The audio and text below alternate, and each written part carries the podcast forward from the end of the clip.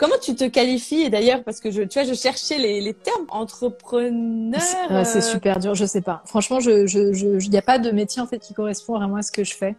Euh, oui, je pense qu'on peut. Ouais, je, je, me dis créatrice de contenu. Je crée du contenu pour Internet. Je crée des vidéos. Euh, mais en même temps de ça, effectivement, je gère une marque, donc euh, oui, je, je sais pas. Exactement. créatrice de, de, plein de choses, d'un bébé aussi récemment. Oui, aussi. Bonjour, bienvenue dans Beauté Imaginée, 63e épisode d'aujourd'hui.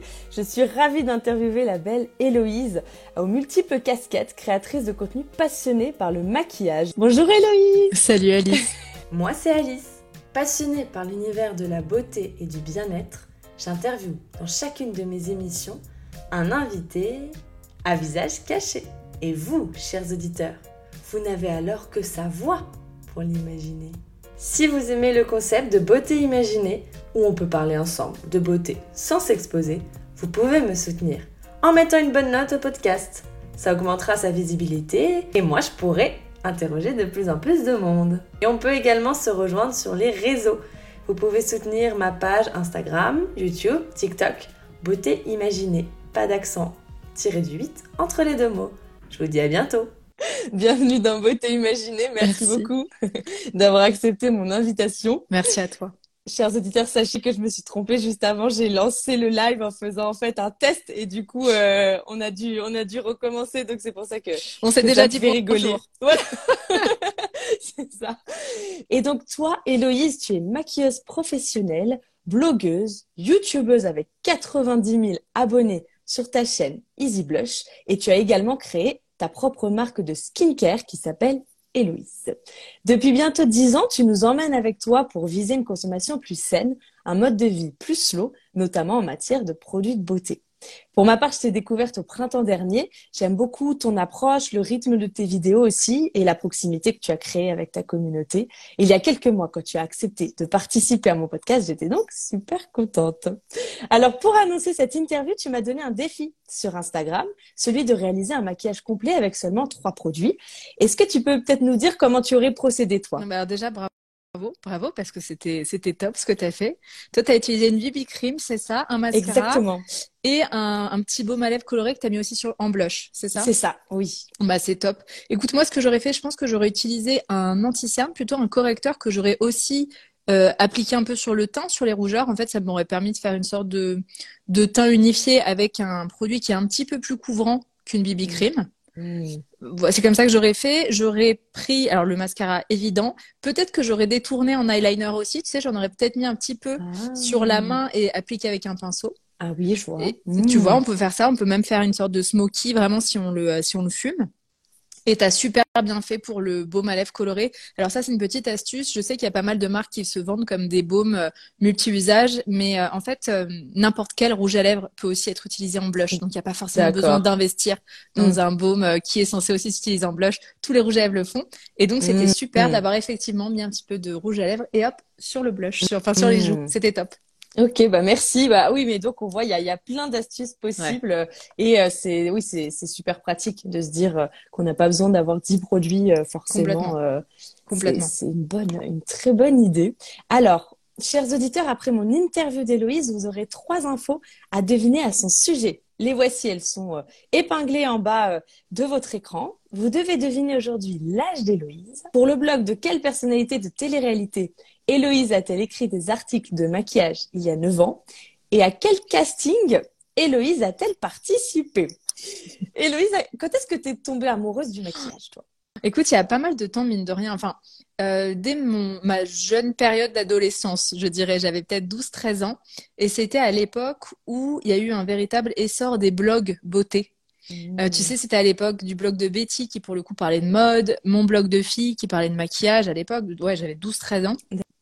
Et euh, bah, ça fait ça fait pas mal de temps. Je vais pas le dire exactement, sinon on va connaître mon âge. mais mais, euh, mais, oui, 12-13 ans. Et donc j'adorais tout l'univers de la beauté. Euh, c'est pas pour autant que je me maquillais beaucoup. J'ai pas. Euh, j'ai commencé vraiment à me maquiller vers 14-15 ans, on va dire.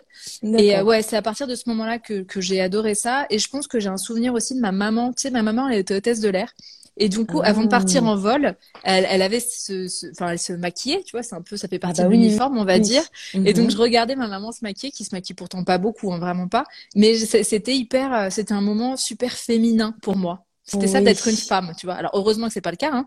Mais euh, Mhm. dans, dans ma tête de, de jeune, d'enfant, c'était ça. Ça te donnait envie aussi euh, Ouais. à ce moment-là. Ouais. Complètement. Oui, puis le look est très sympa, il est complet, donc euh, oui, je vois, c'était Ouais. une partie majeure. Quelles études tu as faites euh, ensuite en grandissant? Écoute, moi j'ai fait un. Alors déjà j'ai fait un bac STG, donc c'était un bac qui était déjà, euh, on va dire plutôt axé communication. C'était STG communication. J'ai pas fait un bac général. Mhm. Euh, et après de ça, je me suis, euh, je me suis, ouais, je suis allée vers la communication et la publicité. J'ai passé un BTS. À la base, je voulais faire de l'art. Enfin, je voulais faire euh, de la, oui, de la, la communication visuelle. Je voulais faire de la tout ce qui était dans la pub, mais au niveau artistique. Et en fait, c'est pas un milieu qui m'a plu. Pas du Mhm. tout déjà dans, la, dans le BTS. Et en fait, après ce BTS, j'ai, fait un an de maquillage, de, d'études, entre guillemets, de formation make-up. Mhm. Et, euh, et voilà, je me suis arrêtée là puisque j'ai bossé juste après. D'accord. Oui, mais donc euh, t'as, t'as un peu, euh, t'es allé vers euh, un métier passion finalement avec le maquillage. Complètement, complètement. Bah, en fait, je sais pas si je pensais que ça deviendrait mon métier, mais euh, tu sais, après mes deux ans de BTS où j'en pouvais déjà plus, j'avais même pas envie d'aller au bout de ce, ce diplôme. Ah ouais. Euh, on va dire que ma maman m'a dit, bah écoute, ok, je suis ok pour que t'arrêtes là, mais euh, mais tu peux quand même essayer de faire du make-up, ça te plaît, et on verra après si je pourrais en vivre ou pas, parce que c'est c'est un milieu qui est très très compliqué quand même le make-up pour en faire son Mhm. métier. Mhm. Tu as commencé ou en tout cas travaillé sur les plateaux de télévision? As une anecdote Ouais, tout de suite. euh, à nous raconter, euh Il y en a plein. Il y en a plein. Mais tu sais, ce qui se passe en coulisses reste en coulisses. Ah, moi. Bah oui, toujours. Non, mais le, le truc qui m'a marqué, on va dire, c'est que euh, moi, je suis entrée en tant que stagiaire, donc make-up. Et la première fois que j'ai vraiment euh, remplacé ma chef maquilleuse, c'était un jour où il y avait des problèmes de transport, je crois. Et donc, j'avais dû vite la remplacer. Et c'était sur un épisode de Tellement Vrai, sur Énergie 12 à l'époque. Je sais pas si tu te souviens de cette Ah oui, émission, oui. des Ouais. émissions un peu témoignages et tout. Et en fait, après, le présentateur, qui était Mathieu Delormeau à l'époque, Mhm. euh, interviewer une des personnes en plateau. Et donc, moi, je maquillais la personne. Et c'était, ça m'a marqué parce que c'était une émission sur le syndrome Gilles de la Tourette. Et donc, j'allais maquiller une personne qui était Ah, atteinte de ce syndrome. Tu sais ce qui est ce Ah syndrome? Où euh, d'un coup, les personnes peuvent avoir des, des gestes un peu, euh, comment dire, euh, brutaux et, et sortir des insultes sans même sans, enfin, se contrôler. Ouais. Et donc, c'était hyper impressionnant parce que moi, j'avais, euh, ah ouais, j'étais toute jeune, je venais Mmh. d'entrer dans ce milieu-là. Et ça a été assez impressionnant, mais tout s'est super Ah. bien passé. D'accord. Ouais, ouais, ouais. Oui, mais du coup, tu y avait de quoi, euh, ouais, pour le maquillage Mais- qui nécessite euh, d'être Mais complètement. euh, précis, Pour le pas ma- bouger, Exactement. euh, Et ouais, complètement. Et j'avais peur de lui faire mal. Tu sais, il suffisait Bah oui. que je sois avec un pinceau près de l'œil et je voulais pas qu'elle se fasse mal si d'un coup, ah euh, oui. elle avait un mouvement un peu. euh, Mais écoute, tout s'est très bien passé. Et, euh, et ce qui était, on va dire, euh, gênant, c'est que j'ai senti la gêne plutôt de la personne, en fait. J'avais peur. Enfin, je Mm. sentais qu'elle était gênée par rapport à moi parce qu'elle avait peur de me faire peur. Tu vois ce que Oui, je veux je dire? vois. Oui, oui, oui, oui. Et, euh, et, euh, et c'est d'ailleurs ce que j'ai adoré dans ce métier de make-up, c'était toute la psychologie qu'il y avait avec et toute l'empathie que ça demandait. Et, Mais voilà, écoute, je te dis, c'était, c'était, une- ça m'a marqué parce que c'était une de mes premières fois, on va dire. Oui, Mais, mais ça s'est très bien passé. Ouais. On nous dit, je suis d'accord, le maquillage est excellent, mais dur à percer. Ouais, très, très, très dur. C'est pour ça que je, je- j'estime que j'ai eu beaucoup de chance. Finalement, tu as lancé euh, d'abord ton blog Easy Blush en 2014. Ouais. Quelle était ton ambition à ce moment-là? Moi, j'avais envie de partager toutes mes astuces, tous mes conseils de beauté, de maquillage, etc. Et euh, là où, enfin, des blogs, j'en ai eu depuis, euh, j'en ai eu beaucoup quand j'étais jeune, mais des blogs qui n'ont jamais fonctionné, enfin, que je mettais un article ou deux et après je les fermais, tu vois, je n'osais pas, ça marchait pas. Euh, mais ce blog-là, en fait, mon avantage, c'est que j'étais vraiment maquilleuse, c'était mon métier, donc je sentais une sorte de légitimité à Mhm. pouvoir en parler. Et euh, et je sentais aussi que sur Internet, il pouvait y avoir beaucoup de bullshit, tu sais, de, de pubs. Justement, j'avais tellement été dans ce, dans cet univers de pub que moi, je voulais arriver sur les blogs en parlant de beauté et de maquillage, mais en disant la vérité. Tu sais, je voulais arriver. Au, au- au niveau de bullshit côté marque, Oui, c'est ça?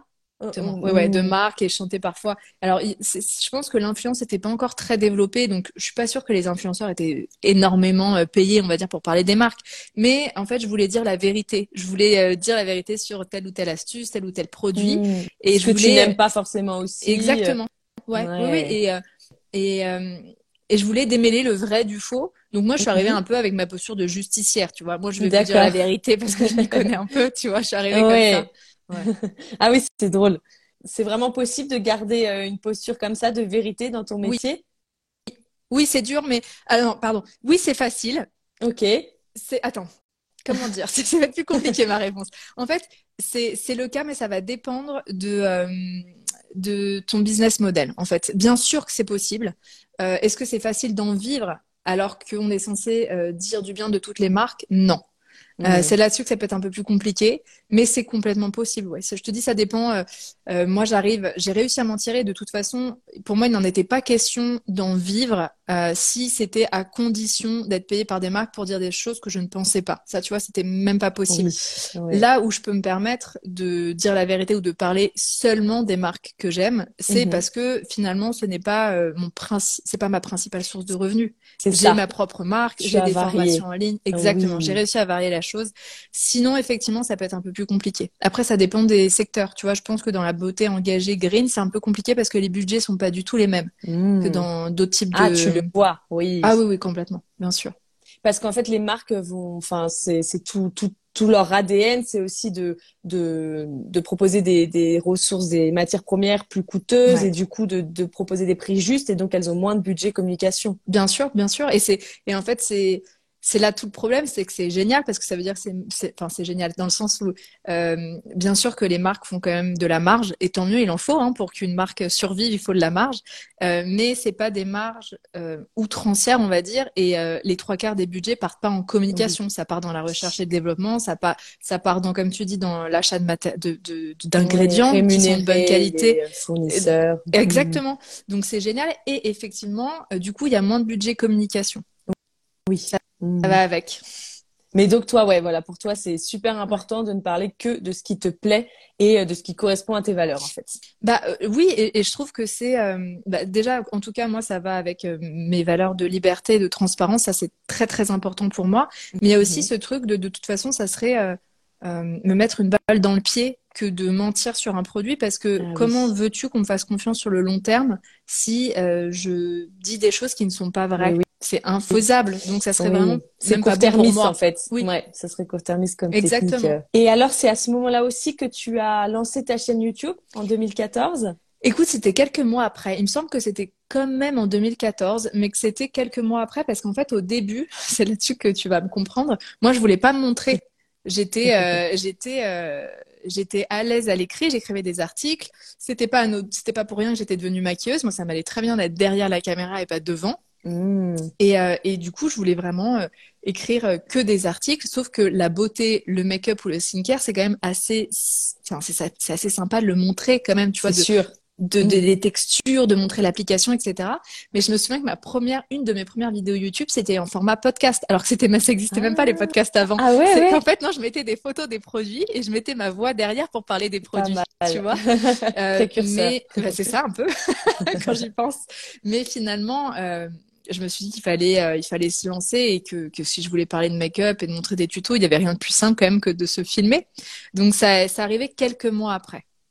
D'accord. Et justement, au début, t'étais, enfin, t'as, gagné en assurance, du coup, Oh. face à la caméra, c'est, Oh là ouais. progressif.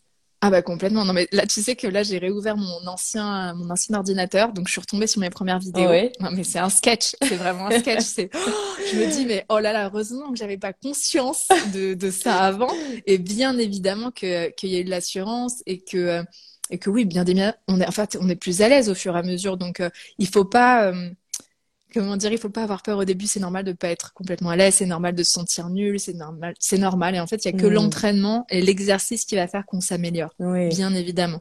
Et qu'on relativise aussi. On est souvent plus dur Ah oui. avec soi-même, en fait. Euh, C'est sûr, c'est sûr. Ta communauté s'est vite développée?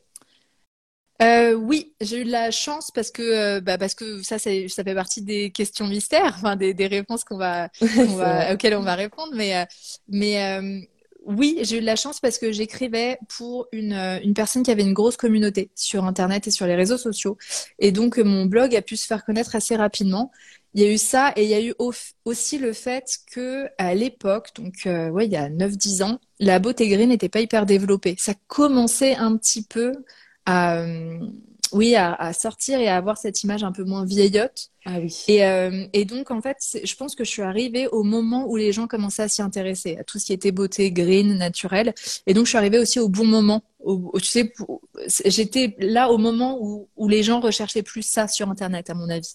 Oui, oui, il y a une part de chance et toi, tu as été euh, parfaitement au bon moment. Exactement. avec la et, bonne et, réponse. Et il y avait YouTube aussi. J'étais pas seulement blogueuse et on n'était pas beaucoup sur YouTube. En fait, il y a peu de gens euh, qui osent se, se, filmer et se mettre en ligne sur YouTube. Donc, mine de rien, Hmm. ça permet de se différencier un petit peu, tu vois. Oui, je vois. Ouais. Donc, c'était plus simple pour se faire connaître grâce à ça. ouais. À quel moment tu as pu vivre en fait de, de, de ta création de contenu euh, par rapport à, à ton travail en télévision? Comment ça s'est passé? Écoute, ça n'a pas du tout été euh, tout de suite parce que, euh, parce que comme je te le disais, moi, en fait, à l'époque, je j'avais même jamais imaginé que j'en vivrais.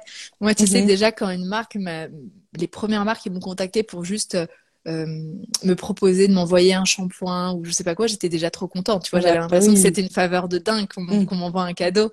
Euh, donc, pas une, se- pas une seconde, je pensais qu'un jour je pourrais en vivre. Ça s'est fait au, au bout de quelques années, je dirais au bout de 4-5 ans. D'accord. Et, euh, Après Euh, 2014, au bout de ouais. 4-5 ans. Exactement. Euh, parce que bah, déjà, entre-temps, moi j'étais maquilleuse, donc j'avais pas besoin de ça. Enfin, je comptais sur, euh, sur mon métier de maquilleuse en fait pour, euh, pour vivre, on va dire. Oui. Et le blog, c'était du, c'était du bonus. Et, euh, et en fait, euh, les budgets se sont quand même un petit peu, euh, se sont un petit peu libérés, on va dire, dans, dans, dans, dans le secteur. Donc il y avait un peu plus de propositions. Euh, ma communauté avait euh, un peu évolué aussi, avait un peu progressé, augmenté, je veux dire. Donc, euh, donc forcément, on me payait un petit peu plus, ce qui a fait que j'ai pu en vivre. Et surtout, en fait, euh, moi, j'ai voulu arrêter le make-up à un moment parce que je, enfin, je, je, je pense que j'avais fait le tour et en tout cas, moi, ça me correspondait plus à ce moment-là, le milieu de la télé.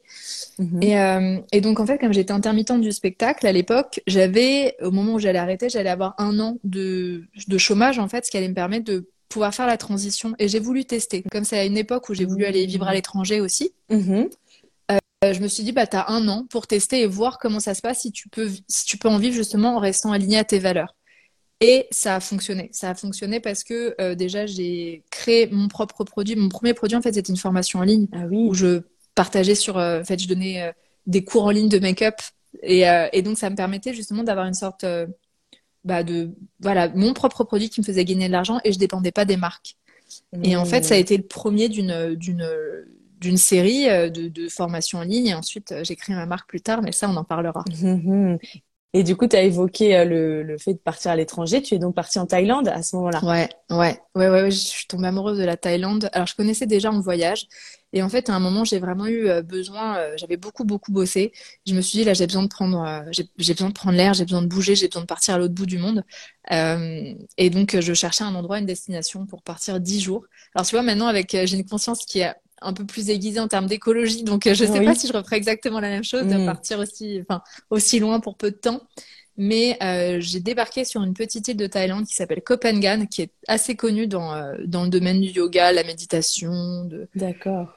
tout ça, tout ça. Et, euh, et j'avais envie de partir voilà, au soleil faire du yoga.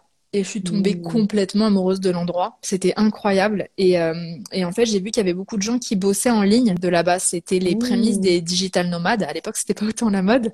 Et, euh, et je me suis dit, attends, mais c'est génial. Donc, il me suffit d'avoir un ordinateur et je peux vivre ici, en fait. Ah ouais. Ouais. Et Là, le sentiment de liberté, Ah là mais c'était incroyable, c'était la liberté et c'était, euh, tu sais, l'ouverture du champ des possibles.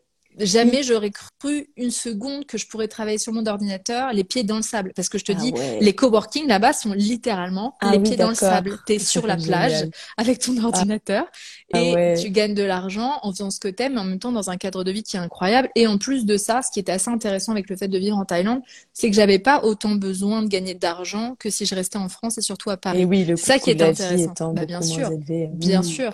Donc en Ouais. fait, comme moi je gagnais mon argent en euros, mais euh, là-bas je dépensais quand même beaucoup beaucoup moins, tu vois. Donc ça c'était assez intéressant. Alors c'est pas du tout pour ça que je suis restée là-bas, hein, mais euh, ça a Ça fait permis partie- que ça, que Ouais. ça dure. Exactement, exactement. Donc oui, énorme coup de cœur. Alors je vivais pas là-bas 100% du temps, hein, mais euh, j'y allais euh, pendant trois ans. J'ai fait euh, j'ai fait moitié de l'année à peu près Mm. là-bas. Ouais, euh, c'est vrai que sur papier, on se dit, ah, c'est l'idéal. T'étais Ah ouais. là-bas quand il faisait froid ici, hein, Exactement. Tant qu'à faire. Bah oui, ouais, je passais l'hiver en Thaïlande, c'était Ouais. pas mal. Comme ça, t'as quand même, euh, tu gardes quand même tous tes contacts euh, français. euh, Enfin, voilà, six mois de l'année, ouais. Pas Ouais, mal. ouais, mes Mais- proches, mais mes Mais amis oui. aussi surtout. Mais, mais t'as quand même, t'as quand même décidé d'arrêter ce, ce mode de vie-là. Oui. Oui, oui, parce que bah euh, au bout d'un moment, en fait, je me suis rendu compte que, alors pour le coup, c'était vraiment le paradis. C'est-à-dire que le, le, vraiment, c'est la mer turquoise, les couchers de soleil incroyables, euh, un mode de vie qui est incroyable. C'est-à-dire qu'en Thaïlande, ça coûte moins cher, par exemple, d'aller au restaurant que de faire des courses. Donc c'est un, Ah un mode de vie qui est quand même incroyable qu'on peut avoir euh, presque nulle part ailleurs, un confort qui est génial. Euh, mais euh, t'es quand même pas avec tes proches en fait. Tu te retrouves Oui. loin de tes amis, de tes moments avec ta famille. Alors même si j'avais des amis sur place, hein, heureusement, Oui, j'avais des amis qui étaient venus me voir, mais euh, tu te retrouves quand même loin de tout, loin Oui. de tes proches, loin de tes repères. Et euh, un truc qui est terrible, euh, dont je me suis rendu compte, c'est qu'en fait on s'habitue à tout. Et ce qui nous paraît extraordinaire au début, et ben au bout Ah, d'un tu moment, deviens un peu blasé. ah mais complètement en fait Ah au bout d'un moment euh, bah ouais j'avais plus envie d'aller à la plage j'avais plus envie Oui, de presque le soleil sable, ça devient Mais oui. dans les pieds. terrible Ouais, ouais, je comprends. Oui, c'est la fait, nouveauté en fait qui bah nous, ouais c'est la euh, nouveauté stimule et, euh, et la rareté je pense la rareté d'un moment qui en fait euh, qui en fait sa valeur C'est vrai. et en fait à force d'y passer trop de temps bah je voilà, je, je, je m'y retrouvais plus j'avais besoin de m'ancrer un petit peu, j'en avais marre. Parce que là-bas, après, tu sais, il faut quand même, euh, il faut quand même se loger, donc il fallait changer de maison souvent. Euh, Mm. c'était pas le même confort. Moi, il me fallait quand même une bonne connexion Internet pour pouvoir travailler. Mm. Euh, et, euh, et en fait, la dernière année, quand je faisais l'aller-retour, déjà, j'avais hésité à y aller. Je, je sentais que j'avais plus envie. D'accord. Euh, j'y suis quand même allée et j'ai eu un accident de scooter là-bas Ah. qui m'a fait. euh, alors, c'était pas, c'était pas gravissime, mais euh, j'ai eu quand même des sacrées brûlures au niveau des jambes. Oula. Et euh, ouais, et je suis revenue en France pour cicatriser mieux parce que Mm. c'est un climat très très humide là-bas et c'était pas idéal pour Mm. cicatriser. Et écoute, c'est tombé pile au moment. euh, Enfin, je suis rentrée deux mois avant le Covid et le confinement en fait. C'est tombé à ce moment-là. Ouais, ouais. Donc, euh, Oula, donc j'étais ouais. quand même contente d'être revenue. Oui, On va dire, euh, de, de ouais. tes proches aussi à ce Ouais, moment-là. complètement. Mais oui, Mm. parce que sinon j'aurais été coincée. Je pense que là-bas c'était oui. beaucoup plus facile de, de, de vivre là-bas en confinement et tout ça. Hein. Oui. Mais j'avais pas envie d'être loin de tout le monde, quoi. Ah ouais, ouais, il y Mm. a de quoi psychoter du coup. Ouais. Oui, d'accord, donc euh, ça, ça c'est plutôt bien goupillé. euh. Bah, Mais complètement. euh, et, et puis peut-être qu'en fait, enfin ouais, comme tu disais, de toute façon, on, on s'habitue à tout, mais euh, le, le fait de faire six mois, six mois, tu perds un peu en stabilité. Peut-être sur plusieurs années, tu te dis bon, euh, Ouais. faut. Bah, c'était une sacrée organisation Ouais. aussi déjà, tu sais, pour mon appartement. Alors heureusement, mon frère en fait sous-louait mon propre appartement à Paris, Ah, parce que oui. sinon, tu vois, enfin, tout ça c'est aussi un sac, une sacrée Bah logistique. tu carrément. fais quoi ton appartement pendant six mois? c'est sûr. Tu vois, c'est donc heureusement mon petit frère avait besoin d'un appart à ce moment-là, donc il le Et prenait. il dégageait Euh, tu revenais. Ouais. bah oui, c'était le jeu. Donc il y avait ça, mais il y avait aussi, euh, bah, si euh, si je continuais quand même à parler d'un petit peu de beauté, il fallait que je parte avec assez de produits là-bas pour pouvoir Ah, bah euh, en parler, Euh, parce que oui, là-bas on me livrait pas les produits, tu vois. Et oui, c'est sûr. Donc c'est vrai qu'il y avait. Oui, en fait, il y a, il y a quand même pas mal. ah ouais, oui, c'est de la, oui, c'est de la liberté, c'est de la liberté, mais beaucoup d'organisation, tu vois, c'est le prix. Ouais. Et, et oui, il y avait une forme de d'instabilité du coup. Alors que moi, j'aime bien quand même. autant j'ai adoré faire, j'adore la nouveauté, mais j'aime bien avoir ce truc un petit peu euh, ancré et sécurisé. J'ai besoin de ce cocon. J'adore. Des le- repères routiniers. euh. Ouais, ouais, ouais, j'ai Mm. besoin de ça. C'est vrai que quand tu me dis euh, avoir fait ça pendant trois ans, enfin moi qui aime bien le côté routinier, là moi ça me dit oulala comment c'est possible? Mais en Attends, mais là-bas, Euh, Là-bas, j'avais a- une vraie routine quand même. Hein. Oui, tu bah sais, oui. moi, j'installais ma petite maison, Ouais. j'allais m'acheter des petites Ouais. lumières, je faisais mon petit cocon quand même parce que justement, j'avais besoin de ça. Ouais, ouais, ouais. ouais. Oui, c'était pas en mode non plus Non. sac à dos où tu Non. fais, où tu changes tout le temps. T'as créé Non. ton Ouais. stabilité là-bas. Ouais, c'est intéressant comme euh, comme euh, situation et le, le fait de consommer de façon plus responsable, euh, d'utiliser des produits naturels, ça s'est passé à quel moment alors pour toi? Et écoute, ça s'est passé assez rapidement après l'ouverture du blog. Alors, c'était complètement un hasard. hein. C'était pas du tout, du tout. À la base, j'étais partie vraiment pour parler de make-up, de beauté, et Mhm. j'étais pas du tout, du tout euh, sensibilisée à tout ce qui était écologique, green, tout ça, vraiment pas. Et en fait, ce qui s'est passé, c'est que j'ai eu euh, plein de prises de conscience en même temps. Ça a été sur l'alimentation, ça a été sur la santé, et du coup, forcément sur la beauté aussi. Et, Mhm. euh, et donc, euh, ouais, je pense que ça a commencé plutôt sur l'alimentation. Moi, à l'époque, je suis devenue végétarienne euh, pour Mhm. des raisons euh, de santé, bizarrement, au début. C'était même pas Ah. pour les, forcément pour les animaux, alors que je suis une fanat des animaux et je suis Mhm. très, très sensibilisée à ça. Mais je sais pas pourquoi, c'était plutôt sur un discours de santé à la base. Et en fait, c'est parce que je suis entrée là-dedans avec un livre qui s'appelait Si on arrêtait de se mentir de Erwan Monteour, qui était assez reconnu à l'époque là-dedans. Et en fait, c'est, ça m'a permis d'avoir un système de pensée de tiens, peut-être que ce que je pensais être vrai n'est pas vrai. Et donc, j'ai remis en Ah, et cause un plein de choses. formatage. Exactement.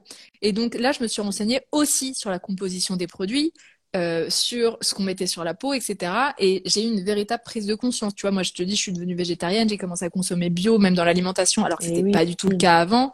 Et donc, je me suis dit, mais attends, ce que tu mets sur la peau Mm. aussi. Et donc, il y a Mm, eu c'est vraiment complet. un... Ah ouais, ça a été vraiment euh, assez rapide, radical pour le coup. Euh, et donc, c'était, je pense, en 2014, quelques mois après l'ouverture du blog.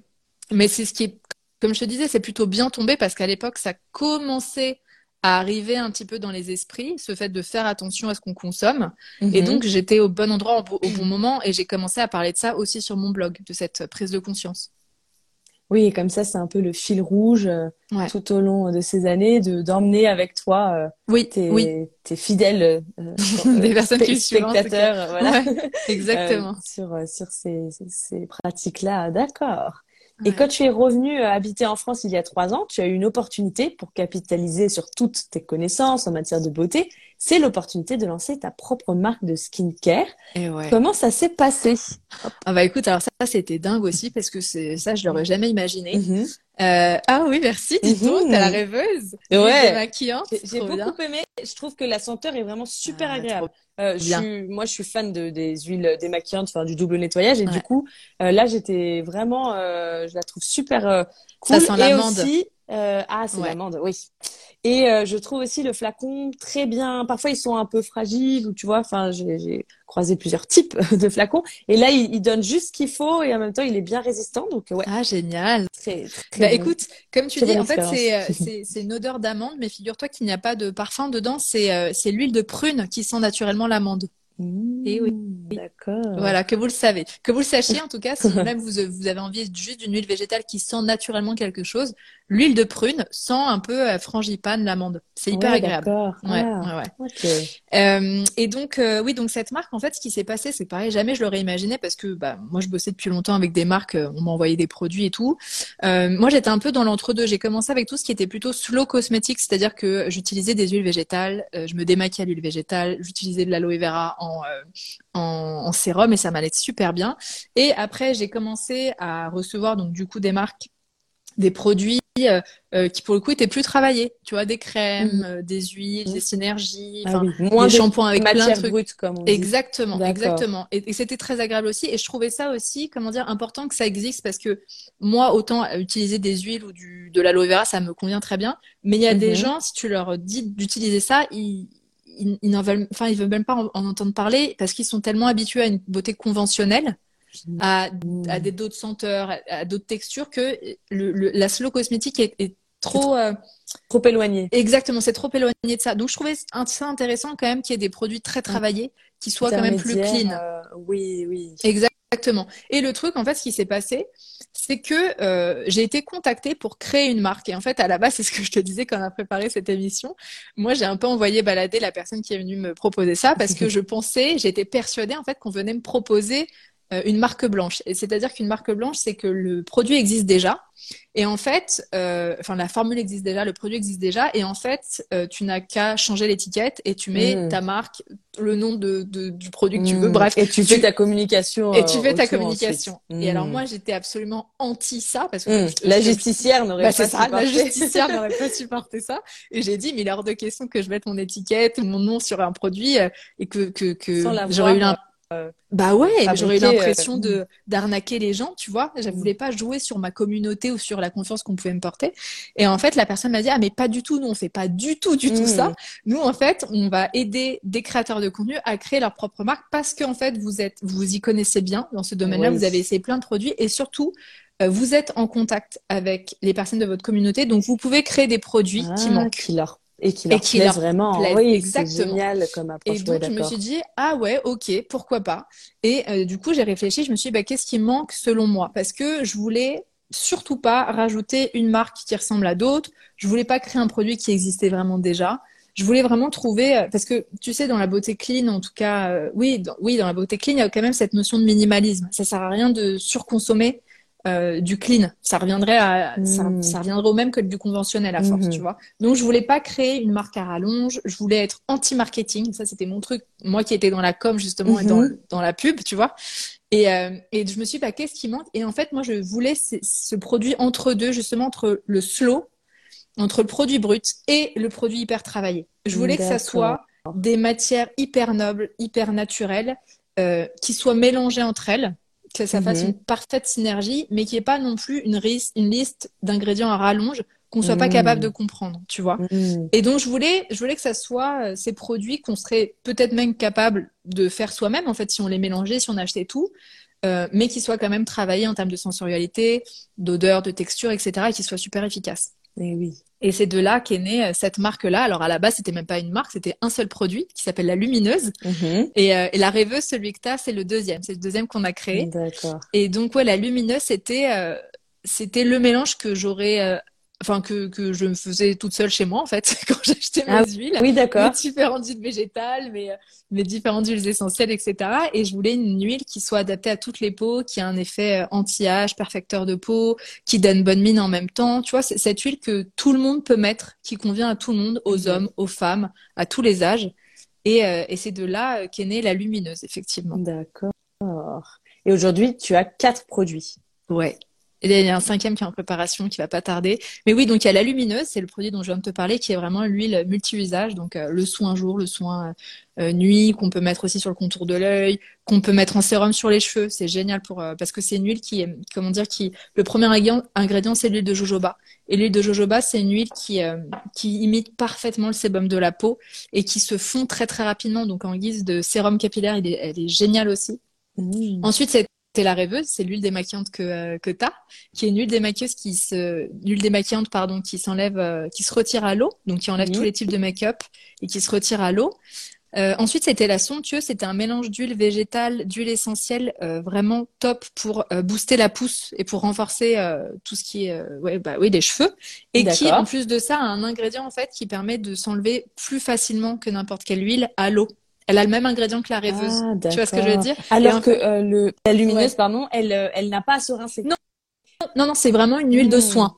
Oui, C'est une d'accord. huile de soin. C'est, c'est à la place d'une crème hydratante. C'est, c'est vraiment une synergie euh, euh, en soin jour, en soin nuit, tu vois. Oui. Et, euh, et en fait, ce qui s'est passé, c'est que justement, la rêveuse, donc euh, l'huile démaquillante, Oui. et, euh, et moi, j'adore faire des, des, des, comment dire, des produits multi-usages. Bah, tu vois, Mhm. c'est pour ça que je t'ai lancé ce défi-là. Oui, oui, je vois. et, euh, et c'est, c'est l'une des personnes, c'est une des clientes qui a appliqué la rêveuse sur ses cheveux en disant, bah, en fait, Oh. finalement, c'est des super huiles végétales et comme elles se rincent facilement, je me suis dit que ça allait être génial en bain d'huile. Et je me suis dit, mais elle a tellement raison, c'est Mmh. génial d'avoir pensé à ça, en fait, parce que Mm. parfois, ce qui freine les gens à appliquer des bains d'huile, tu sais, parce que c'est génial de mettre des huiles sur les cheveux. Oui.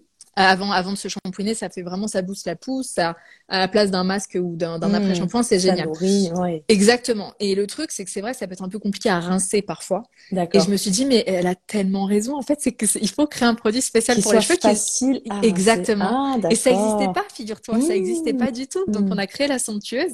Alors, la rêveuse peut aussi complètement s'utiliser sur les cheveux. Du coup, pour le coup, tu pourras essayer. Du coup, Ouais, tu l'as. Ouais. Mais, euh, mais la somptueuse, on va dire qu'elle est vraiment axée cheveux parce qu'il y a l'huile de ricin et que c'est une huile magique pour euh, booster la pousse et qu'il y a des huiles essentielles qui sont vraiment faites pour, euh, le- pour le cuir chevelu, pour espacer les shampoings, etc. Tu vois, donc on va dire que c'est le mélange parfait pour les cheveux et, qui en plus s'enlève facilement. Ah ouais, Et, euh, et enfin, le dernier, c'est c'est le petit dernier, il s'appelle l'Enchanteur. Alors là, pour le coup, il va Mhm. changer de nom, il va s'appeler le Magicien maintenant. Ah, Que- voilà, je sympa. sais pas exactement quand sera. quand C'est sera- mystérieux, tout ça. Euh, j'aime ouais, bien. j'aime bien. Et euh, ça, c'est le petit baume multi-usage. C'est le petit baume qu'on met sur les lèvres, qu'on met aussi vachement, qui est vachement bien sur les cils, sur les sourcils pour booster la pousse, parce que le- il y a de l'huile de ricin aussi dedans. Et c'est le petit baume multi-usage, tu sais, que tu mets euh, sur les contours du nez, euh, si t'as un peu froid pendant Mm. l'hiver et que t'as des petites peaux, euh, si t'as un bobo quelque part, si tu veux aider à la cicatrisation, pour aider les tatou, enfin, la cicatrisation de tatouage, elle est géniale aussi. Ah oui. Pareil, c'est un petit baume euh, qui ressemble, qui a un peu cette texture euh, de pommade en fait. Plutôt, c'est hyper hyper fondant. Et donc, D'accord. euh, et voilà, ça c'est le petit dernier. Ok. Ouais. Avant le, le suivant. Avant le suivant, qui sera en fait une version de la lumineuse mais sans huiles essentielles. Voilà. D'accord. Ah, Ouais. pour euh, convenir euh, peut-être aux Bah, femmes enceintes aussi, euh, exactement. aux enfants. euh, Ouais, mm. ouais, ouais, parce que ça, ça m'a vachement manqué pendant ma grossesse. Je me rendais pas compte avant, mais c'est vrai que pendant la grossesse, on évite l'utilisation d'huiles essentielles euh, et pendant l'allaitement aussi. Et en fait, en beauté clean, il y a très très peu de produits sans huiles essentielles. Je m'en rendais pas compte en fait avant, et j'ai eu beaucoup Oui. de demandes. Et Parce que dès qu'on veut compte. mettre une senteur qui soit naturelle, on pense huiles, huiles Exactement. essentielles. Exactement. Et donc, c'est très, très compliqué de trouver des produits qui n'en ont pas.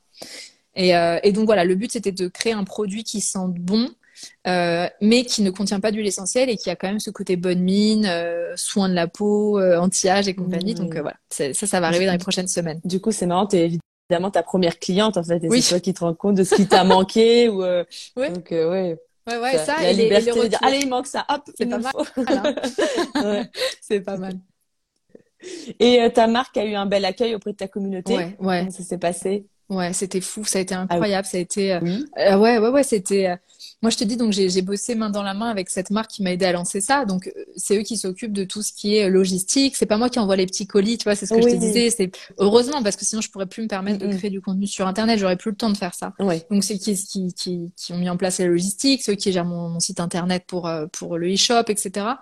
Et, euh, et donc, en fait, je crois qu'à la base, on s'était dit, bon, on va peut-être lancer, euh, je sais plus, peut-être 200 unités de lumineuses on va voir si c'est bien accueilli. On- Parce que moi, j'avais jamais fait ça. Moi, j'étais juste influenceuse, entre guillemets, j'étais créatrice de contenu. J'avais, mais bon. Et écoute, en fait, ça a cartonné parce qu'en deux heures, on a été en Mhm. rupture de stock. C'était fou. Ah oui. Et, euh, et, euh, et c'était génial de voir qu'en fait, on me faisait confiance. Ouais. Et, euh, et je pense que j'avais vraiment bien teasé sur la chose, en fait, dans le sens où j'avais, j'avais, en marketing, on appelle ça, j'ai documenté le process. C'est-à-dire que j'ai montré au fur et à mesure comment j'ai créé le truc, j'ai préparé les gens à ce qui allait arriver, j'ai vraiment, ouais, j'ai, partagé toutes les étapes. Tu les as intégrés à Oui. l'aventure entrepreneuriale. quoi. Ouais, ouais, exactement. Mm. Je trouve ça intéressant parce que, enfin, comment dire, quand on bosse dans le, dans, le, dans le marketing, dans la com, peut-être que ça paraît évident, mais des personnes qui bossent pas du tout là-dedans Et se non. rendent peut-être pas compte Ouais, de toutes de les étapes. étape. Et ça donne du coup plus de valeur euh, de, de réaliser ce qu'il y a derrière et quelles étaient les intentions en fait. Ouais, je trouve. Ouais. Donc, je- Enfin, même moi, ça m'amusait de partager ça, tu vois, comme j'ai l'habitude de partager mon quotidien. Et donc, euh, et donc, ça a super bien marché. Et euh, bon, et après, le, le, le vrai truc, moi, ce qui était très important, que, que ça marche, que ce soit vendu, c'est une chose. Mais là où ça, là où j'ai vachement stressé, c'est euh, les premiers retours. Tu vois, parce Ah, que soit, ça peut. oui, Bah que les oui, gens ne soient pas déçus. bah, c'est ça, t'imagines la, la pression quand même, parce Oui. que ça veut dire qu'on me fait confiance, Ouais. on achète mon produit sans même le sentir, sans même le voir, sans même l'essayer, parce que c'est sur vrai. Internet. Ouais. Euh, et donc moi, ce qui, ce qui, ce qui me tenait vraiment à cœur, c'était les premiers retours, et ça a très bien marché. La lumineuse, c'est Ah. vraiment le, le best-seller, c'est le, c'est le produit incontournable, c'est mon premier, c'est le multi-usage, c'est, euh, Hmm. ah ouais, c'est, c'est, la valeur Mm. sûre, on va dire. Hmm. Ouais, ça devait être jouissif du coup. Ouais. surtout quand il y a eu la rupture de stock, bah, à la fois un petit peu euh, stressant, enfin ça met un peu d'adrénaline, mais ouais. Ouais, c'était génial. Et euh, alors, hop. Oui, tu, tu m'as évoqué euh, le, le syndrome de l'imposteur. Toi, tu, tu dirais que tu en souffres? Oui. Ouais, ouais, ouais, je pense que, alors, je- on est beaucoup, hein, c'est pas que moi, on est beaucoup, beaucoup à en souffrir euh, sur Internet. Je pense que, alors, pour le coup, je l'ai pas eu euh, en arrivant sur YouTube parce que justement, j'avais mon, mon diplôme de maquillage. Donc, Mhm. tu sais, je suis arrivée en me disant, bah, moi, c'est bon, je- du coup, je me sens légitime parce que j'ai mon diplôme, parce que j'étais, parce que ça a été mon Mhm. métier. Mhm. Mais euh, sous plein d'autres aspects, bien sûr qu'il y a ce truc de syndrome de l'imposteur et encore plus avec cette marque. Euh, alors après, ce qui est fou, euh, enfin, c'est un syndrome de l'imposteur et oui, c'est une- c'est parce que je pense que je m'occupe pas de tout et donc j'ai un peu ce truc de euh, bah ok, j'ai cette marque, mais euh, comme c'est pas moi qui m'occupe des envois, comme c'est pas moi qui fait des qui qui, qui fait mes petites tambouilles, peut-être Mm. que je suis pas légitime à, à avoir toute cette reconnaissance ou à être Hmm. à diriger cette marque, comme je suis pas tout seul à m'en occuper. Euh, et en même temps, euh, c'est c'est ce que je te disais, qui, enfin, il y a très peu de fondateurs de marques Eh oui, oui, de tout non tout plus, tu c'est un travail d'équipe. Bien Mm. sûr, c'est un travail d'équipe.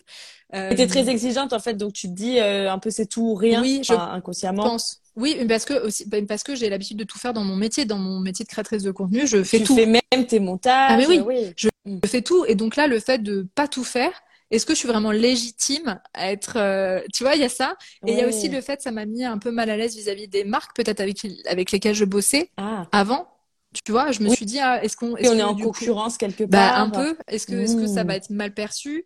Et est-ce que c'est pas un peu facile, mine de rien, parce que moi, je démarre avec une communauté. Donc, est-ce que c'est Oui, juste pour les que autres tu marques? as construite. Je Oui, sais. quand, quand, quand, quand on parlait des marques blanches, quelqu'un qui arrive, qui a eu un, un gros, un- enfin, qui a de l'argent à mettre en investissement euh, pour euh, acheter sa marque blanche et faire euh, déléguer de la publicité, euh, bah là, là, on Ouais. parler. euh. Oui, oui, c'est sûr, c'est sûr. Mais, mais Mais oui, mais je comprends euh, bien tous les, toutes les, les questionnements. euh, Et, et justement, pour, pour, euh, pour continuer, comment, quelle solution, entre guillemets, tu as trouvé? Tu, tu continues à parler d'autres marques.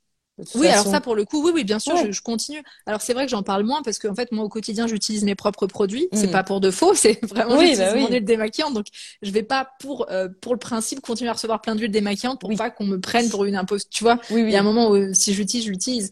Euh, mais bien sûr que je continue à parler d'autres marques, à dire du bien d'autres marques. Tu vois, pendant ma grossesse, j'ai dû arrêter d'utiliser mon huile, j'en ai utilisé d'autres, mm. et j'ai aucun souci avec ça. Je suis très transparente et je pense que c'est pour ça qu'on me fait confiance et que on on continue, euh, que ça continue de fonctionner, tu vois. Euh, donc, mais comment dire, ce, ouais, ce syndrome de l'imposteur, je pense qu'on est beaucoup à l'avoir, et surtout quand je parle à d'autres marques. Et ce qui est assez fou, c'est quand je parle à d'autres fondatrices ouais, des femmes, des femmes. Et on est beaucoup de femmes en fait à avoir ce, ce syndrome de l'imposteur, ce qui est complètement fou. Mais de voir que d'autres l'ont, alors que de l'extérieur, crois-moi, elles n'ont rien d'une imposture. Oui. Ça aide à prendre un peu de recul et puis de l'extérieur, tu te dis, bah, elle assure, elle semble bah, avoir trop confiance en elle. Et si tu creuses, en fait, c'est assez. Euh, bah, je me rends compte qu'on est beaucoup à l'avoir, oui, beaucoup en tant que femme. Donc, euh, Et tu disais sur Internet particulièrement Comment ça Oui, parce que, euh bah, parce qu'en fait, il y a aussi, je pense, des, idées reçues et des, croyances un peu limitantes de comme en plus je vis de ce que j'aime et ce qui est un peu d'une passion, ah. c'est-à-dire le maquillage, la beauté, etc. Est-ce que euh, est-ce que j'ai le droit de gagner de l'argent avec ça? Tu vois, il y a un peu ce ah, truc de. En tu vois ce que je veux notamment, oui, tout à fait. Ouais, c'est c'est pas un vrai métier si si c'est si j'adore ça. Euh, ouais, exactement. On, voit vite le travail comme il faut il faut souffrir, euh, voilà, toute bah oui, vie jusqu'à la retraite. Mais complètement. Mm, mm, mais mm. tu sais, j'avais ça aussi. Euh, alors pour le coup, je l'avais pas moi personne, on me, on me le faisait comprendre déjà quand j'étais maquilleuse, parce qu'être maquilleuse aussi, t'imagines comme c'est génial. maquiller les gens. Euh, ça peut être vu comme un loisir, pas du tout comme un métier. Et euh, j'ai vu à quel point parfois ce métier peut être euh, pas pris au sérieux, ah à quel point on peut baisser des budgets en disant non mais ça va, t'es une fille, tu sais maquiller, tu peux bien maquiller ah pour un plateau télé, mais en fait c'est un vrai métier, tu vois. Donc on va dire que ce mode de pensée m'avait vachement entraîné déjà dès mon plus jeune âge. Ah oui, d'accord. Parce que déjà en tant que maquilleuse, j'avais dû, j'avais dû euh, lutter contre ça. Oui, lutter contre ça. et oui, c'est un, oui, c'est une passion. En fait. Mm. Exactement. Donc oui, on peut, on peut vivre d'une passion, on peut euh, s'amuser vraiment en travaillant on a le droit quand même, enfin, c'est même pas qu'on a le droit de gagner de l'argent, c'est qu'on doit gagner de l'argent pour ce travail-là bah quand même. le temps, le temps passé, ah bah l'énergie, les réflexions. oui, oui, mais ouais, je vois bien. Ouais. Ça, peut-être que ça va évoluer un petit peu vu que les, les, enfin, le rapport au travail change. On voit qu'avec euh, la nouvelle génération notamment, il y a de nouveaux codes, un peu de nouvelles attentes. Donc, euh, ouais, complètement. Ça, devrait, euh, mais oui. Bon alors après, tu vois, je tiens quand même à le dire parce que justement, il y a un peu cette nouvelle mode. le travail, c'est forcément que du plaisir et maintenant, on ne vit que, enfin, comment dire, il y a ce nouveau truc, tu sais, on, on, pousse les gens à ne faire que des activités qui leur font plaisir et à travailler qu'avec, eh ben, sans contrainte. Mm il y a quand même des contraintes et c'est quand même énormément de discipline et il y a quand même beaucoup beaucoup de travail même si c'est un travail passion tu vois il faut remettre les choses à leur place il y a énormément de travail mais c'est du vrai kiff aussi oui, mais bien sûr que tu, tu dois te donner bah, des objectifs, respecter des deadlines. Mmh, tout ça, c'est une certaine pression. Et puis, euh, bah, t'es es entrepreneur, donc euh, t'as pas de t'as pas de pause. Euh, Jamais. Tu, tu peux difficilement déconnecter. Euh, ouais. ouais, En tant que jeune maman, en plus, oui, tu dois encore plus trouver cet équilibre. Ouais, Neuf ans après la sortie de ton blog, finalement, tu, tu as donc de nombreuses cordes à ton arc, on l'a compris. Tu as développé toutes ces activités, gagné la confiance de nombreuses marques. Mais actuellement, là, tu sens que tu traverses une période un peu différente de remise en question. Tu peux nous dire sur quoi tu te questionnes? Je me suis vachement euh, questionnée sur les réseaux sociaux, tout court, en fait, euh, parce que, euh, en fait, moi, j'ai démarré il y a neuf ans, comme je te disais, c'était via un blog. Donc j'écrivais, il y avait YouTube, mais qui n'est pas vraiment un réseau social, qui est plus une plateforme en fait. Mhm. Euh, Instagram, je crois que c'était même pas là ou à peine quand j'ai commencé. Et euh, les stories Instagram n'existaient pas. Enfin bref, les réseaux sociaux n'étaient pas du tout, du tout ce qu'ils sont aujourd'hui. Mhm. Et, euh, et, donc j'ai mhm. vu, j'ai vu tout ça évoluer. Et là, en fait, je, là, on arrive dans une, dans, un, dans une période de frénésie. de tout va trop vite. Il y a 1000 réels à la seconde, il y a 1000 il y a 1000 infos à la seconde. moi, je trouve que alors j'ai un, un, sentiment, enfin, je pense que j'ai une vision qui est un peu biaisée parce que je passe beaucoup de temps sur les réseaux sociaux, forcément, c'est mon métier. Mhm. Mais il y a un truc où je me suis dit, mais là, on est en train, enfin, on est en train de passer notre vie devant les réseaux sociaux. Euh, les créateurs de contenu, on est en train de passer notre temps à batailler pour euh, pour attirer l'attention ou pour avoir une visibilité avec les algorithmes auprès de ta propre communauté, parce qu'en fait, pour expliquer, euh, même si euh, toi t'es énormément suivi, quand tu postes quelque chose, l'algorithme ne va pas du tout le montrer à tous tes abonnés. Parce qu'il y a tellement d'autres choses à montrer. Bah, je crois que c'est monté, c'est montré à genre 5 ou 7% des personnes qui te suivent. L'algorithme fait ça et selon euh, les réactions des 5 ou 7% à qui c'est montré, ça va être montré à plus ou moins de personnes. Donc s'il y a plus de Mm. likes, s'il y a plus de commentaires, etc. Mais là, c'est très bien, merci d'a- d'avoir dit ça parce que là où c'est pervers, je trouve ce système, c'est que si je fais un contenu, on va dire, qui est juste doux, qui va être informatif et basta, il y a finalement peu de réactions. Il y a peut-être un like, euh, mais il n'y a pas forcément besoin de commentaires On ni quoi que prend ce soit. l'info et voilà. Exactement. Alors, si je- alors que si je fais un contenu qui est clivant, qui va être Qui choquant, crée du débat. qui va créer du Mm. débat, là, d'un coup, il va y avoir plein de réactions et ça va être montré. Ah, Mais parfois, il n'y a pas besoin de créer du débat. Et parfois, tu sais, j'ai même vu des gens qui euh, vont faire une faute exprès, une faute d'orthographe exprès dans le titre. Comme ça, il va y avoir plein de commentaires en disant euh, non, là, c'est mal écrit. Mais c'est génial parce que ça crée des Ah réactions. ouais. Mais tu vois où est-ce que ça peut emmener ouais, du coup, ce ouais, genre de, ce Il genre y a une de problème? absurdité. Oui, tout à fait. Oui, oui. Mm. Donc oui, il y avait un peu cette remise, cette remise en question, et parce que ma vie a changé en devenant maman, euh, il y a eu, bien sûr, eu- bon, après ça, je pense que c'est très normal. Il y en a plein qui appellent ça la matrescence, euh, c'est c'est cette remise en question au moment de devenir maman, parce que ça fait longtemps que je suis, euh, que je fais ce métier, que euh, que je vieillis aussi entre guillemets. J'ai commencé assez jeune et euh, forcément je prends de l'âge, donc j'imagine que mes mes attentes sont différentes. Donc oui, il y a, il y a une sorte de remise en question. Mais là, ça commence à aller mieux au moment où on fait ce live. Mhm, Ça commence à mhm. s'apaiser un petit peu et, euh, et on verra ce que ça donnera. Ça Mhm. évoluera, c'est évident, mais euh, ouais, voilà, je trouve qu'il y a trop, trop de bruit sur les réseaux sociaux maintenant. Il y a un truc où on se fatigue tous et c'est même pas bon pour notre santé mentale, tu vois. Souvent on dit que c'est cyclique, donc euh, est-ce qu'à un moment on va. Enfin, il y a, il y a des gens de plus en plus, je crois, qui, ouais, qui veulent apprendre à complètement se déconnecter, etc. Il y a des mouvements comme Je ça. pense- Donc, euh, a- on- ben, en tout cas, c'est ce vers quoi on va. C'est, moi, je, je, je trouve qu'il y a un essor euh, des activités euh, manuelles, Manuelles. artistiques. Euh, tu vois, moi, je me suis, je me suis mise au puzzle pendant ma grossesse, Ah à oui. l'aquarelle. mm. Euh, et là, alors là, je redécouvre une passion pour le tricot, Ah. tu vois, par exemple. Donc, il y a un Ah. truc D'ailleurs, euh, attention, tu c'est le casting auquel tu as postulé, le tricot. je sais pas ça. s'il y a des, Attention, la des réponse. émissions minces.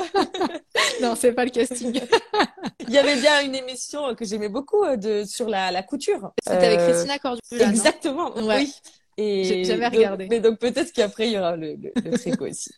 Mais en tout cas, ces activités-là sont en train de revenir à la mode. Il y a vraiment, je pense que justement, on est allé, on va tellement vers un extrême euh, Mm. d'écran qu'on va aller Oui. vers un, enfin, on va avoir besoin de rééquilibrer ça et d'aller vers d'autres extrêmes. Bravo en tout cas pour votre parcours et votre réflexion.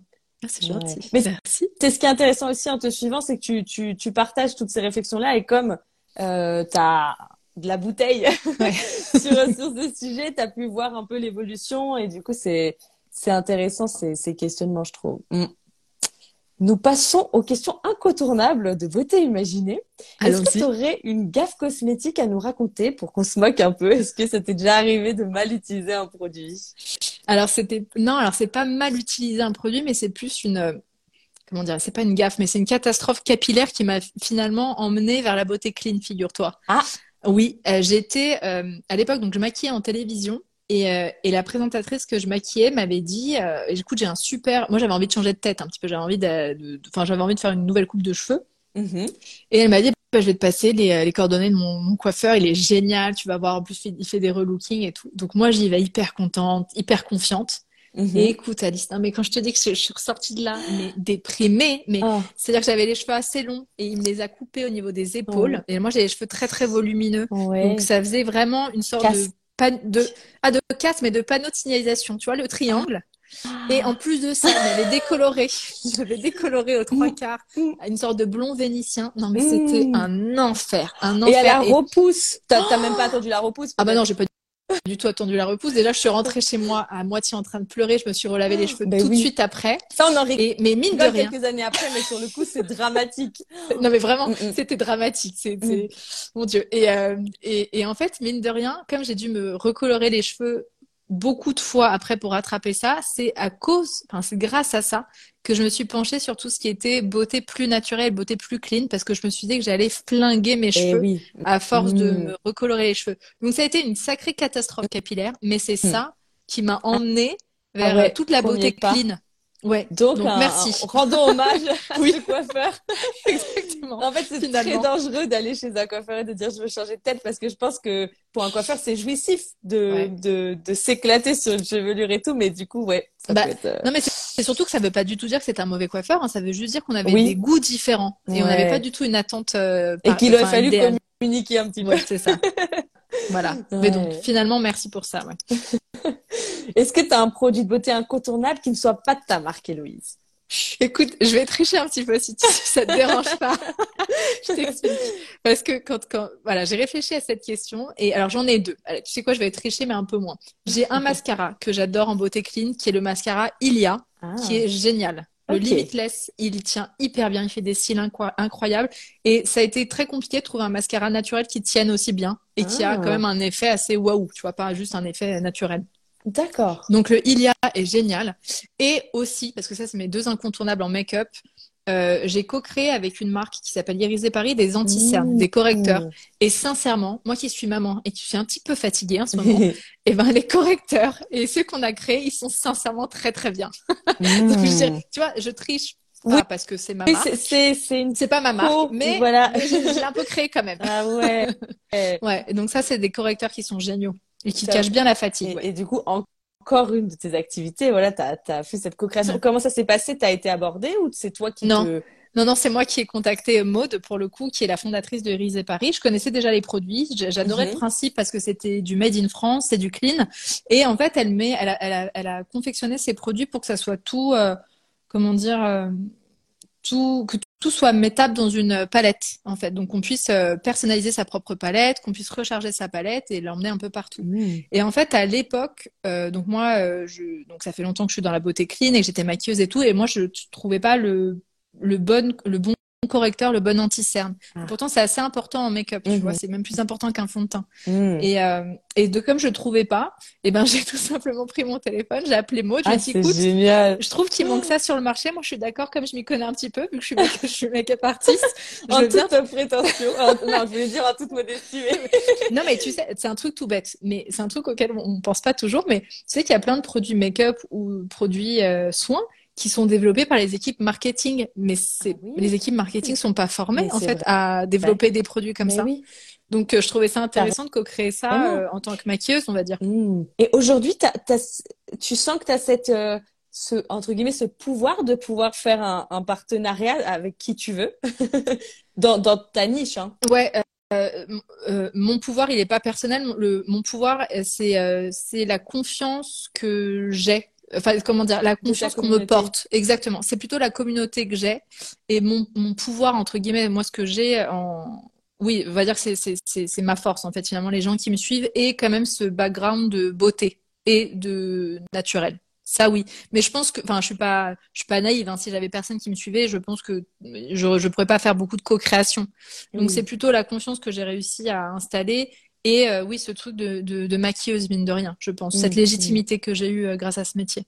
Là, mais là, tu vas voir n'importe quelle marque sur euh, le, le, le- voilà, les, ce qui partage ces valeurs-là. Mm. A priori, euh, elle, elle est partante, quoi. Bah, je, je, je pense, mais dans le sens où, euh, comment dire, c'est pas du tout, ça fait vachement prétentieuse de dire ça, mais c'est pas ça, c'est qu'en fait, c'est c'est pas un trop gros, comment dire, le risque est plus minime en travaillant avec un influenceur ou avec une influenceuse parce qu'il y a déjà une partie de la com qui est faite, Et oui. en fait. Tu Ouais, vois, c'est que en créant Il n'y a quelque pas chose, besoin de rassurer ou de C'est convaincre. euh, ouais. ça, c'est ça. Il y a, il y a une sorte de, de figure de confiance et Oui. euh, qui, qui est là. Et, euh, et donc, je pense que c'est moins risqué, effectivement, pour une marque de co-créer avec des influenceurs. Mais il faut que ces influenceurs aient euh, vachement de confiance et une sorte quand même de légitimité.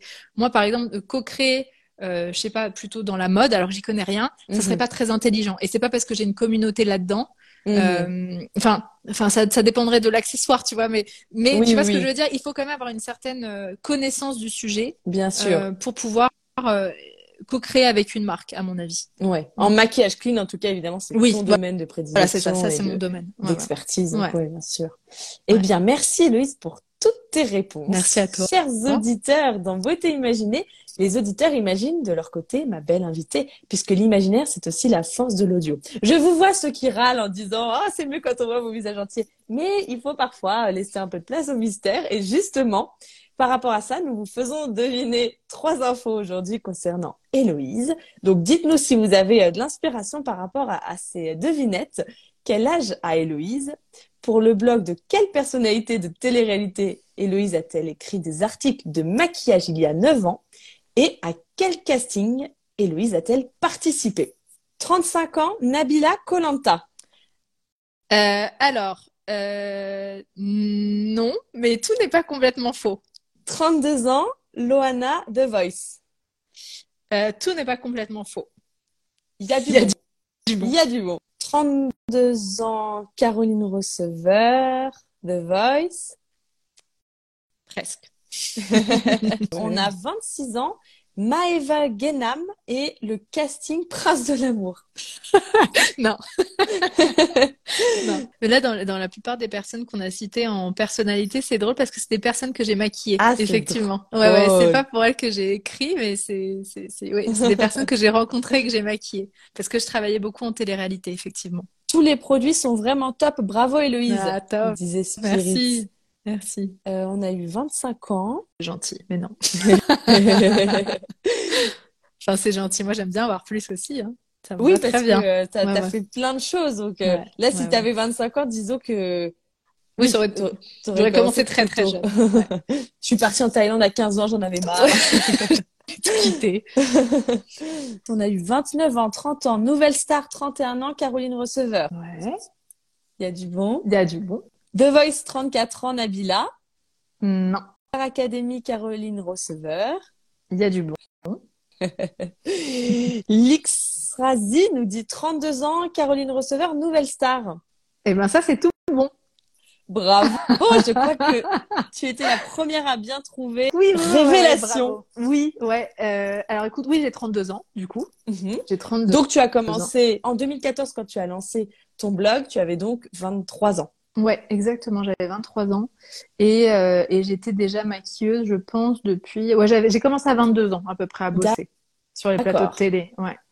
Et, euh, et donc 32 ans et euh, comme je maquillais sur Énergie 12, à l'époque, on avait Caroline Receveur qui était présentatrice et Mmh. euh, je l'ai, je l'ai maquillée. Je la maquillais quand j'y bossais. Mhm. Euh, c'était c'était génial de la rencontrer, de bosser avec elle. Et comme on papotait pas mal quand je la maquillais, j'adorais lui balancer plein d'astuces ou plein de conseils Trop beauté. cool. Et euh, à l'époque, elle m'a dit, bah tiens, je vais ouvrir un nouveau blog où je vais parler vachement de lifestyle. Est-ce que ça t'intéresserait Mmh. d'écrire pour euh, toute la partie, toute la rubrique beauté? Et donc forcément, euh, moi avec grand Ah bah plaisir. oui. Et donc j'ai créé mon blog en fait à peu près en même temps qu'elle. Et à chaque fois que j'écrivais un article pour euh, pour le blog de Caroline, bah écoute, je, je mettais une signature easyblush.fr et ce qui euh, ce qui me permettait aux gens d'aller voir ce que je faisais à côté. Et donc c'est grâce à ça, je pense que j'ai que ça, enfin c'est pas grâce à ça, tout tout le monde ne vient pas que de Caroline Receveur, mais ça a aidé en tout cas même au niveau euh, c'est du booster. référencement sur Google et tout. Ouais, bien sûr, je pense que ça a vachement aidé. Ouais. Ah ouais, sympa. Ouais. En plus, euh, bah, je pense on, on, on l'a. Beaucoup de gens la, la connaissent parce que autant il y a dix ans, il y a sans doute des, des personnes qui ensuite, des personnalités qui ensuite euh, se sont éloignées Oui. de, voilà, de la caméra, etc. Autant Caroline Receveur, elle a fait en plus pas mal, je pense, elle a été égérie de, de plutôt grandes marques, hein. Ouais, ouais, ouais, ouais, elle fait plein, plein de choses depuis. Ah Elle s'est vachement renouvelée. C'est vrai qu'elle vient de Secret Story, il me semble, à la Oui. base. Et, euh, et elle a fait tellement, tellement de choses après. C'est vraiment un, un joli parcours. Mais là, pour le coup, elle s'est vraiment éloignée de la télé-réalité. Maintenant, elle, a monté ses affaires et euh, c'est une vraie businesswoman et, Mm. euh, et chapeau pour tout ce qu'elle a Mm. fait, ouais. Et elle est devenue un peu plus grand public parce qu'il me semble même, peut-être que je me trompe, mais est-ce qu'elle a, elle a pas fait aussi Danse avec les stars à un moment qui a fait qu'elle est devenue Ah. un peu, euh, un peu plus grand public? C'est possible. Mm. Je sais plus. Mhm. Mais effectivement, elle a été gérée de grande marque, ouais. Ouais.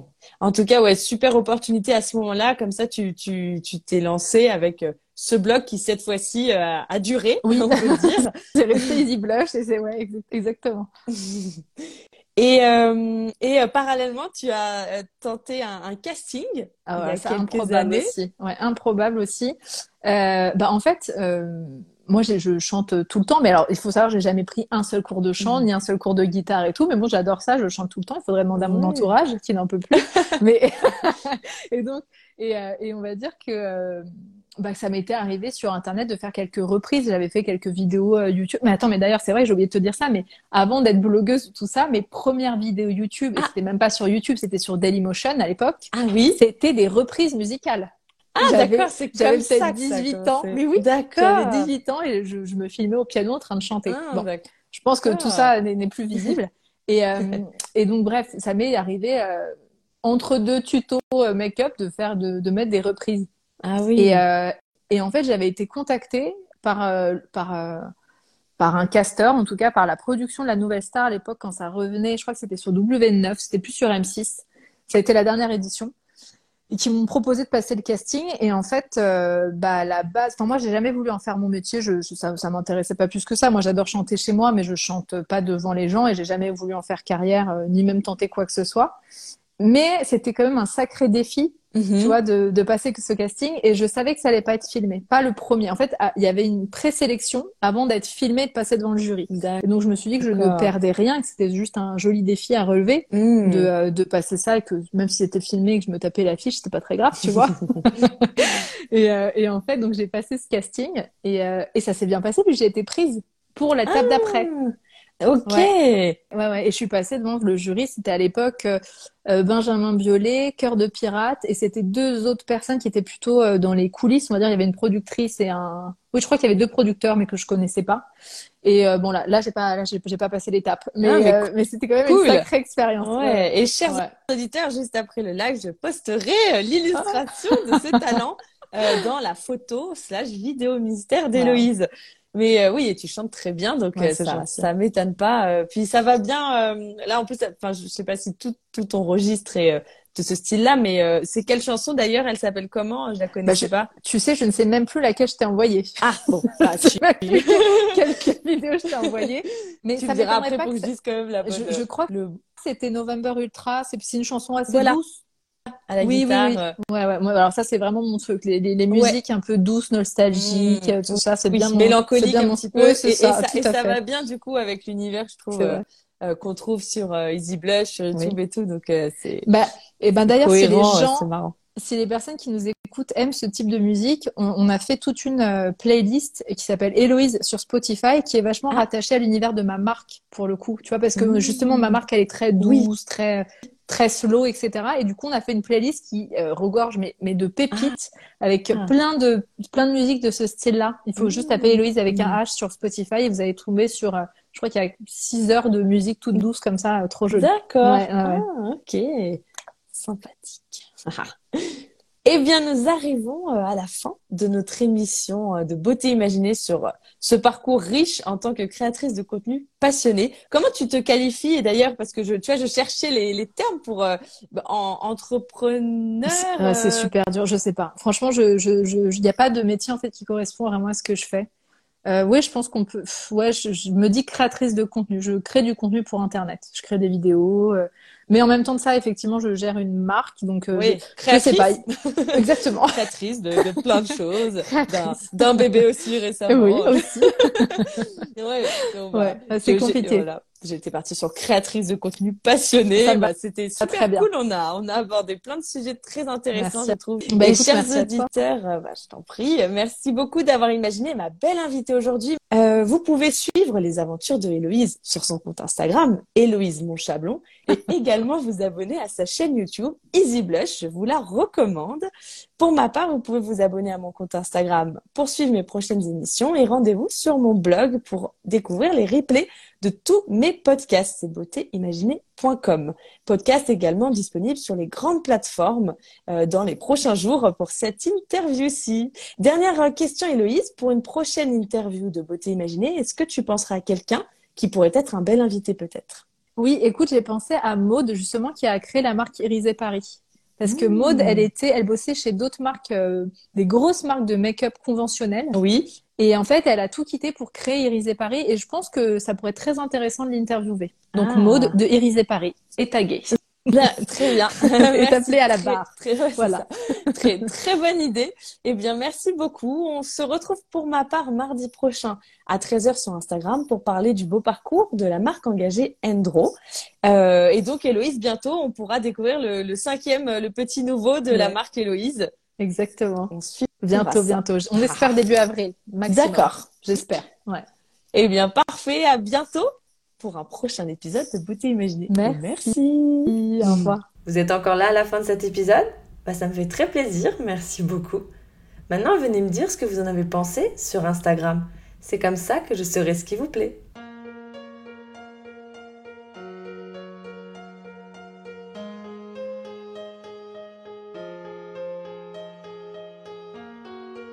Voici beauté imaginée, deux voix et deux visages cachés. Beauté vous est racontée, puis un visage dissimulé. Sa beauté vous est dévoilée, photo postée, Instagrammée. Un indice révélé sur cet homme ou cette femme. Beauté imaginée, c'est mon compte Instagram, sans accent, un tiré.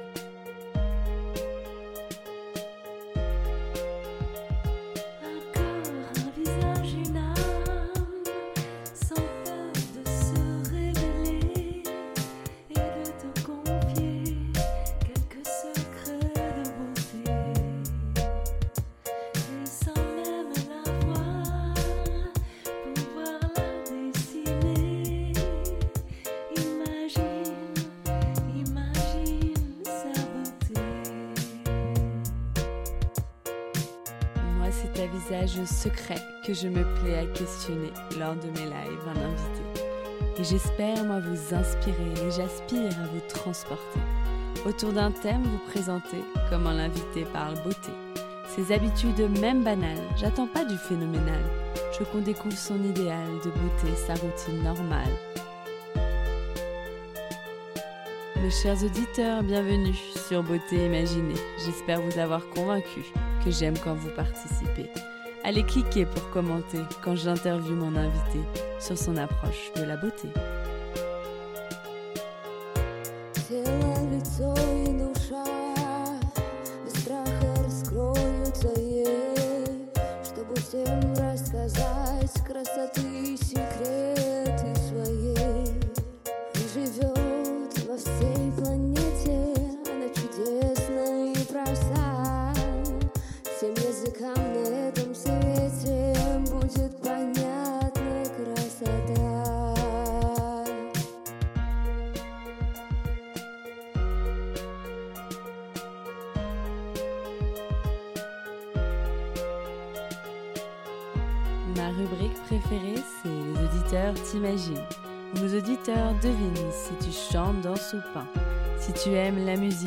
Classique électronique ou le contemporain.